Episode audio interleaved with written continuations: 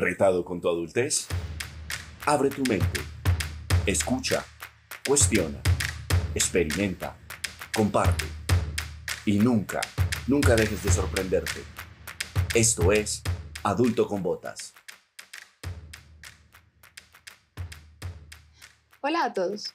Bienvenidos a este nuevo episodio de Adulto con Botas. No eres tú, es tu hoja de vida.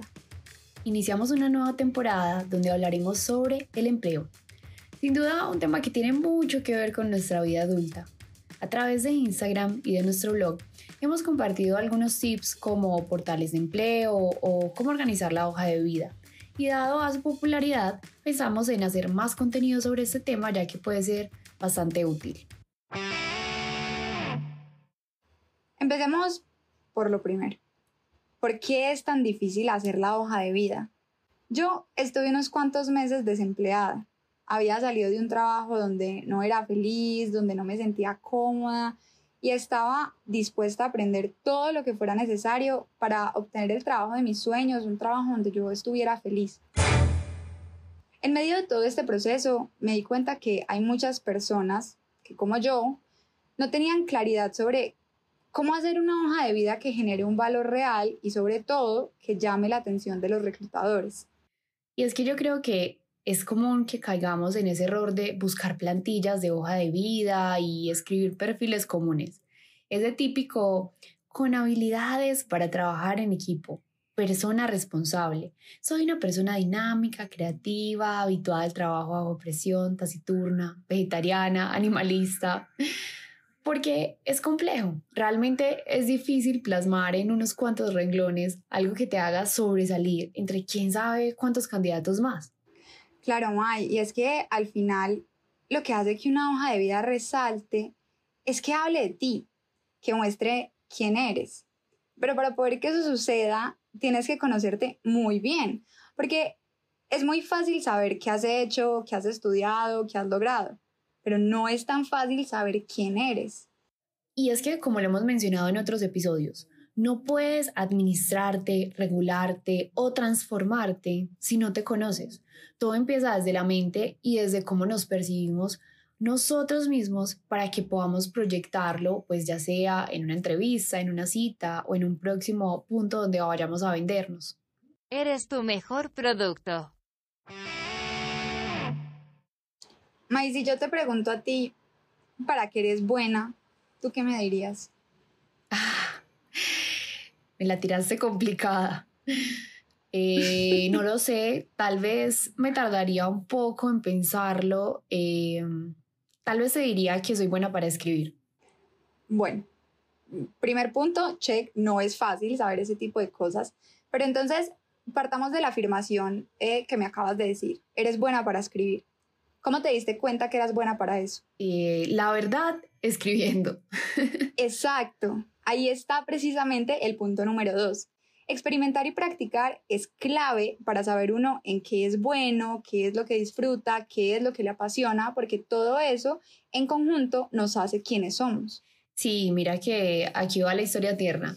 Mi mamá siempre ha sido profe, entonces cuando yo era chiquita, digamos, yo tenía dos años, la acompañaba a sus clases los sábados y yo entre comillas recibía la clase y supuestamente escribía lo que ella iba diciendo o explicando y luego cuando llegaba donde mi abuela le decía, mira, esto fue lo que aprendí hoy. Obviamente no era nada coherente y realmente yo no escribía. Entonces un día me cansé y le dije como, no, yo quiero escribir como tú lo haces. Entonces, entonces le pedí que me enseñara y a los tres años yo ya sabía garabatear mi nombre y bueno, escribir como las cosas básicas. Luego de eso, eh, obviamente eso se escaló y empecé a, hacer los trabajos del colegio. Para mí era muy fácil escribir, no sé, los temas de filosofía, eh, hacer cualquier tipo de ensayo. Y al final terminé estudiando una carrera por amor a las letras. Entonces fue algo que comencé a explorar y a practicar constantemente y es un proceso. Cuando empiezas a conocerte mejor, eso es lo que empiezas también a vender mejor. Eres tu mejor producto, así que véndete. ¿Cómo dice que dijo? Eres tu mejor producto, así que véndete. Esa es la frase que resume toda mi experiencia en este proceso de, de, búsqueda de empleo y de conseguir como toda esa información para lograr realmente esas metas y esos ideales que yo tenía para mi vida profesional. Y la verdad es que la hoja de vida es solo el primero de muchos pasos para conseguir el trabajo que buscamos o que queremos o con el que siempre hemos soñado.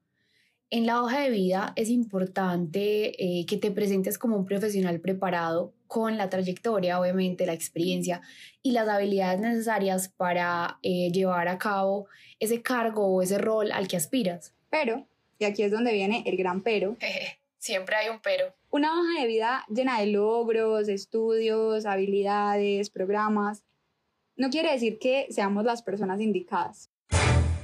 Recordemos que un trabajo es muchísimo más que una simple lista de tareas y reportes. Uy, sí, porque un trabajo también es la capacidad de convivir y trabajar con otras personas, de expresar las ideas, las cosas en las que uno cree. Por ejemplo, cuando uno eh, debe eh, defender un proyecto o un punto de vista y también cuando debe escuchar y abrirse a otras perspectivas que tal vez no es como uno lo pensaba en un principio. Es importante hacer un match con lo que la organización es como negocio, como sus objetivos y también lo que uno es como candidato, lo que uno es como persona y lo que quiere lograr, crecer o pues en lo que es bueno.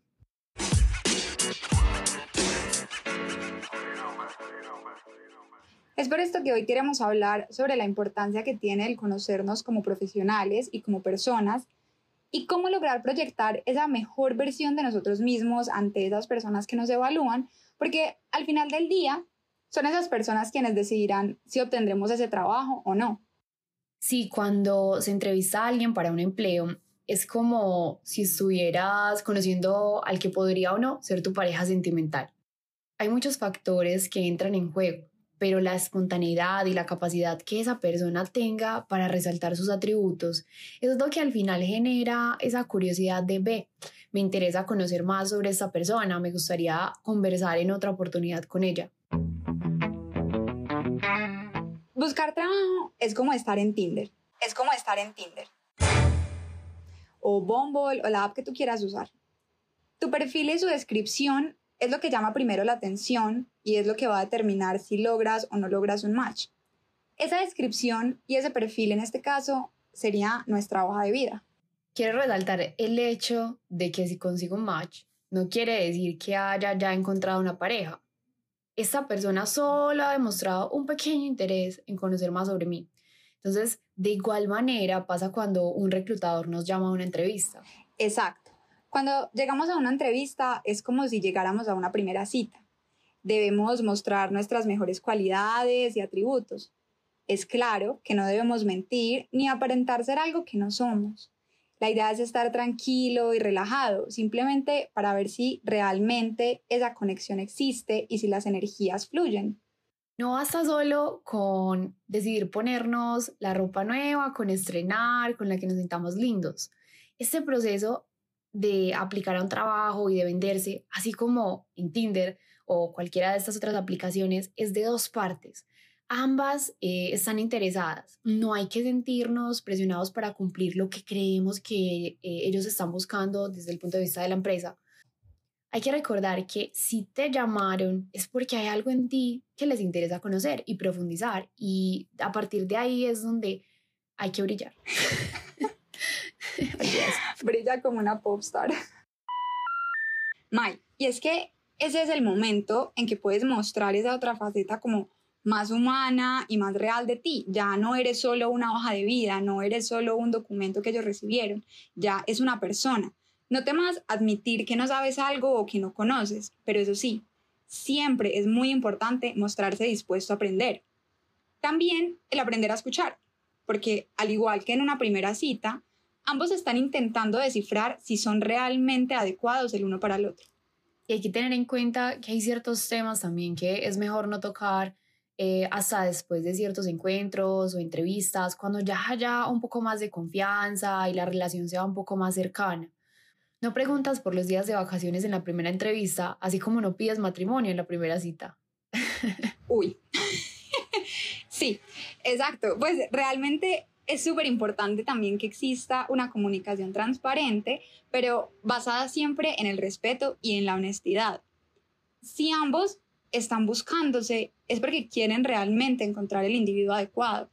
Y si de pronto no sientes que ese sea el caso, No hagas que la otra persona pierda su tiempo y tampoco permitas que hagan perder el tuyo.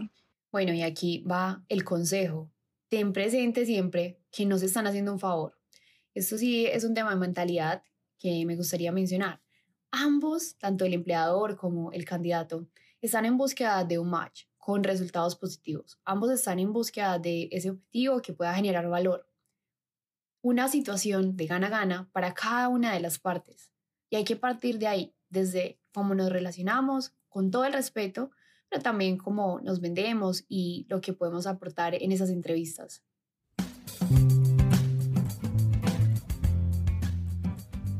Y ya que hablamos desde la experiencia de un candidato, que es la experiencia que nosotras hemos tenido, yo quisiera también que escucháramos a una experta en reclutamiento, porque es que al final toda relación tiene dos partes. Sí, esa es en verdad mi parte favorita del episodio. Invitamos a una reclutadora experimentada a que nos hablara sobre aspectos claves de una hoja de vida. Así que aquí está. Hola, ¿qué tal? Mi nombre es Elena Lara y soy especialista de atracción de talento para Latinoamérica en Colgate. Anteriormente trabajé también en, atracción de talento para empresas como Microsoft e Eaton en, en otras regiones. Entonces, algunos de los tips que puedo darles para mejorar su CV sería, uno, sean muy precisos. Su CV es como una carta de presentación.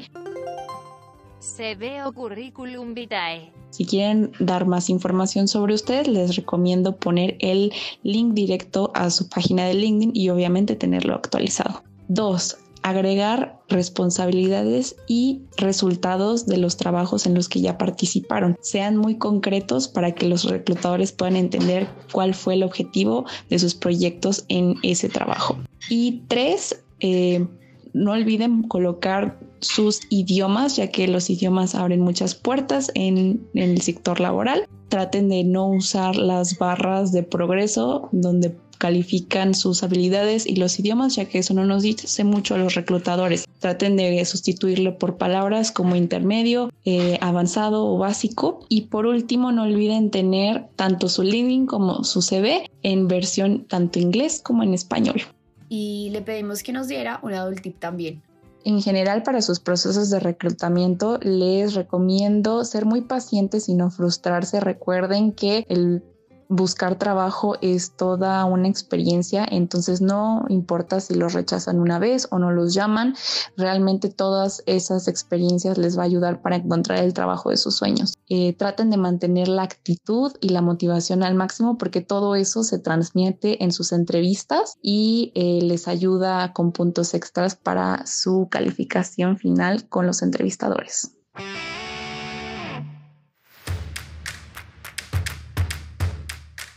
Para poder venderte en cualquiera que sea la situación, sea en Tinder o en alguna de estas aplicaciones, o para el trabajo que aspiras, la clave está en la autoconfianza y el autoconocimiento. Si te gustó este episodio y crees que le puede servir a tu adulto favorito, no olvides compartirlo. Pongámonos las botas que las necesitamos para la próxima entrevista. Pongámonos las botas que las usaremos en la próxima entrevista. Gracias por escucharnos. Síguenos en Instagram como arroba adulto con botas. Y recuerda, la vida nunca deja de enseñar. Por eso nunca hay que dejar de aprender. Pongámonos las botas que las necesito. Qué palabra tan difícil. Firme. Me dijiste firme.